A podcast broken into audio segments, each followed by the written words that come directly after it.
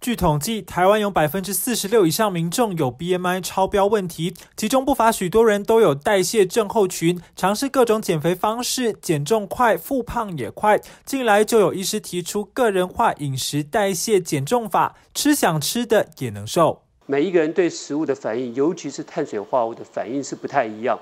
别人的高 GI 食物对你来讲可能是低 GI 食物，要了解到自己的身体的状况跟心理的一些态度。来如何去选择个人化的减重方法？医师表示，血糖波动对减重影响很大，血糖越高，胰岛素分泌越多，会进一步导致脂肪合成。因此，让血糖平稳，就能减少胰岛素分泌过度，身体才能将脂肪转换为能量运用。血糖实际上是一个透视我们身体代谢之窗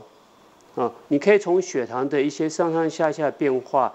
我们可以去推测。我们身体最重要的能量储存、消耗、控制中枢荷尔蒙，也就是胰岛素上下的一些变化。减重者需要进行连续血糖监测，不用多次抓针，就能在手机 APP 每五分钟侦测出当下血糖值，为期七到十四天的评估，能了解不同食物在早、中、晚时段吃下肚后的代谢反应。经大数据分析后，能依照个人化分析结果，作为日后饮食的选择参考，达到减重效果。营养师会协助你，能够去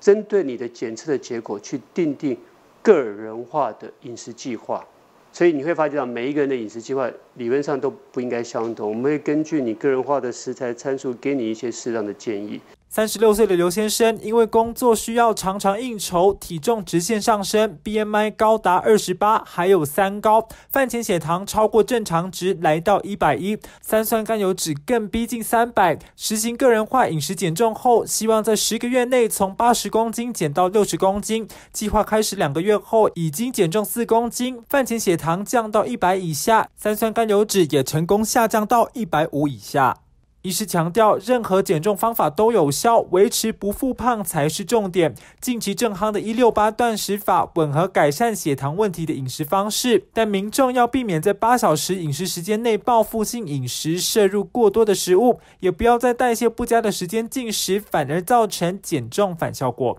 记者田木森台北采访报道。